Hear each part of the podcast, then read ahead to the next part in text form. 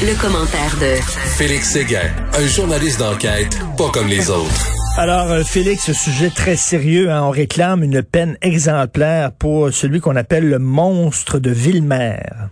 Ben oui, exactement. Et je t'entendais parler de, la nuance dans la mm. gradation, justement, des, offenses euh, et des agressions. Ben dans le continuum de la gravité. Euh, des sévices que l'on peut infliger euh, à quelqu'un, probablement que euh, le pédophile euh, Villemer là est à la limite haute. Ben, je dirais. Hein? juste pour résumer, qui est cet homme? Il a fait venir un enfant de 8 ans d'Afrique pour en faire quoi? Son esclave sexuel. Il a fait venir une enfant de 8 ans d'Afrique en échange d'eau potable pour sa mère. Donc, il l'a dérobé. Épouvantable, n'est-ce pas? Si, si on pense qu'on dérobe d'ailleurs un enfant à une mère en état de nécessité pour un besoin primaire qui est de boire. Je veux dire, on, enfin, en tout cas, tout dans ça, tout dans ça peut nous répugner puisque quelqu'un qui a besoin d'eau, qui doit vendre son enfant, qui devient un esclave sexuel, il y a dans ça évidemment le pire de l'humanité. Alors, c'est tu sais, ça rappelle aussi le, tourisme sexuel, les gens qui profitent de la misère de certains peuples pour euh, se payer littéralement euh, euh, des enfants, c'est absolument dégueulasse. Donc là, on demande une peine exemplaire. Ouais, 15 ans de pénitencier, nous apprend Michael Nguyen dans le journal de Montréal aujourd'hui. Euh, 15 ans de prison pour cet homme-là qui euh, qui est devant le tribunal, comme tu sais. Et lui, euh, à cette euh, proposition-là de la couronne, il répond, et là je cite l'article de de Michael Nguyen qui rapporte les propos de Villemer devant le tribunal, il dit de 10 à 15 ans, comme si j'ai tué quelqu'un. Écoute, ben, tu t'imagines, est-ce qu'il a tué quelqu'un? Non. Est-ce qu'il a tué quelque chose dans quelqu'un? Ben oui. oui. Ben oui. Écoute ça, là, je, lisais hier, là, on a démantelé un très, très gros réseau euh, de pédophiles en Allemagne, un des plus gros réseaux jamais démantelés. Et je lisais ça. Et moi, je crois, moi, je pense que tu te lèves pas un matin en disant je vais être pédophile. Je crois que tu as ça dans toi. Je sais pas pourquoi, là, mais en bref, euh, tu sais, on n'est pas, on n'est pas maître de nos fantasmes et de ce qui nous Mais il me semble que si j'avais ça en moi, si j'avais cette tendance-là en moi, j'irais tout de suite voir un psy en disant, ça n'a pas de bon sens que j'ai ça, ça n'a pas de bon sens que je pense à des enfants quand je suis excité, il faut que je me fasse soigner. Eux autres, ces gens-là, non aucun problème. Je suis de même, je suis de même. J'ai le goût d'avoir des enfants, m'a sauter des enfants, je vais m'arranger, vais aller sur le dark web, m'a créer un réseau, on va se donner des adresses, on va se partager des photos, sans gêne, sans remords, sans foi ni loi. Dégueulasse. Ben, tu vois, l'absence de remords, justement, c'est ce qu'il exprime à plus d'une reprise devant le tribunal, parce qu'il rappelle, selon mon collègue, avoir euh, au tribunal, avoir une vie ailleurs qu'en prison, et que cette longue peine qu'on pourrait lui infliger ne tient pas compte de sa réalité.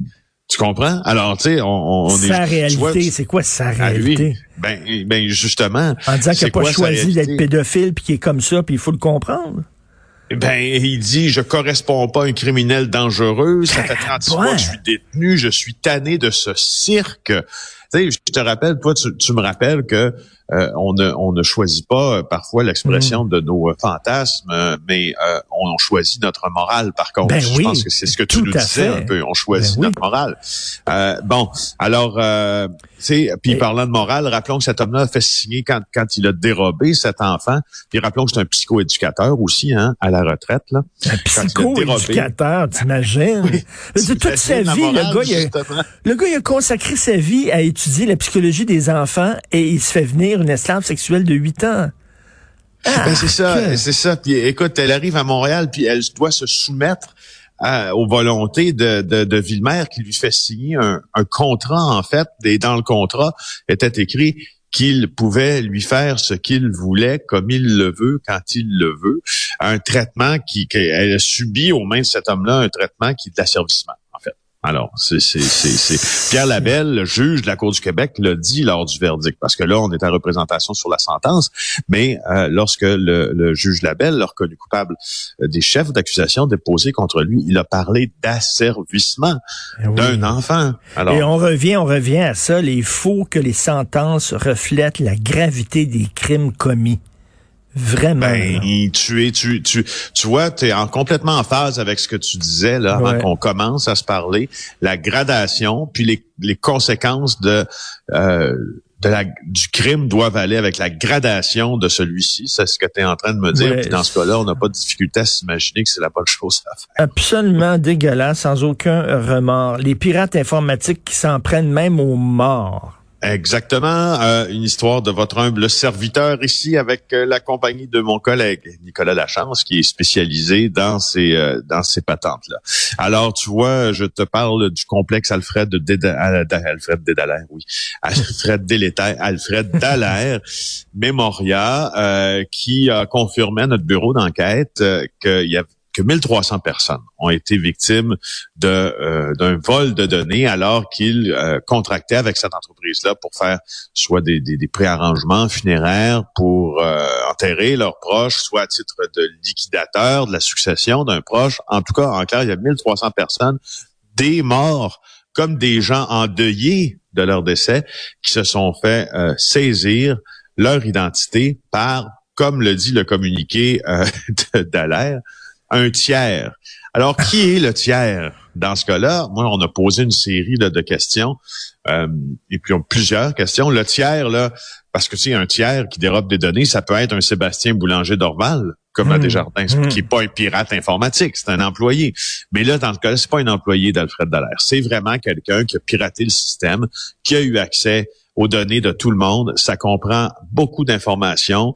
Euh, adresse de nom des parents, numéro d'assurance sociale, lieu de décès, numéro d'assurance maladie, permis de conduire. Avec ça, Richard, c'est une identité quasi parfaite que tu peux te créer selon Damien Bancal, expert en sécurité informatique.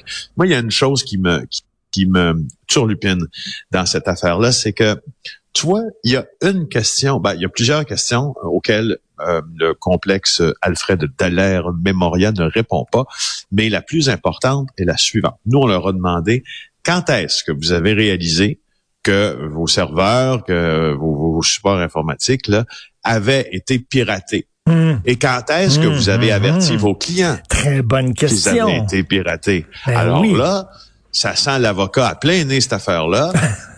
Pas de réponse, comprends-tu? Pas de réponse, pas de réponse, même avec, euh, même si l'on insiste, on n'a pas de réponse. Puis c'est ce qui est en jeu, parce que là, ce qu'on est en, moi, ce que je comprends dans tout ça, sans vouloir attribuer de mauvaises intentions à Alfred Dallaire, qui quand même a répondu aux questions euh, avec euh, avec mm-hmm. diligence là hier, mais c'est parce que si tu dis que tu n'as pas fait les choses assez vite, là, tu, ben c'est ça, parce une que, certaine responsabilité. Félix, je pense que tout le monde comprend qu'une entreprise peut être piratée. Là, avec euh, dire, maintenant, avec tous les systèmes informatiques, c'est très, très, très difficile de te défendre de tout, tout piratage.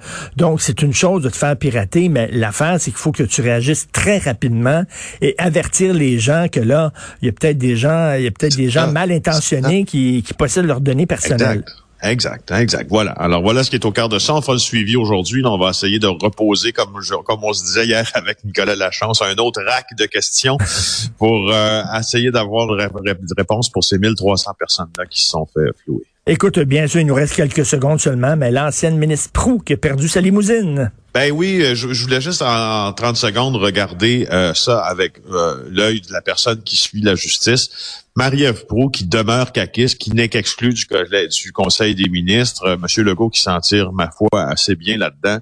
Tout le monde est un peu chanceux parce que c'est le genre d'histoire qui peut finir devant le tribunal. Hein. Tu le sais comme moi. Ben oui, euh, rendu à cette étape-là du harcèlement, là, c'est très possible. Tout à fait.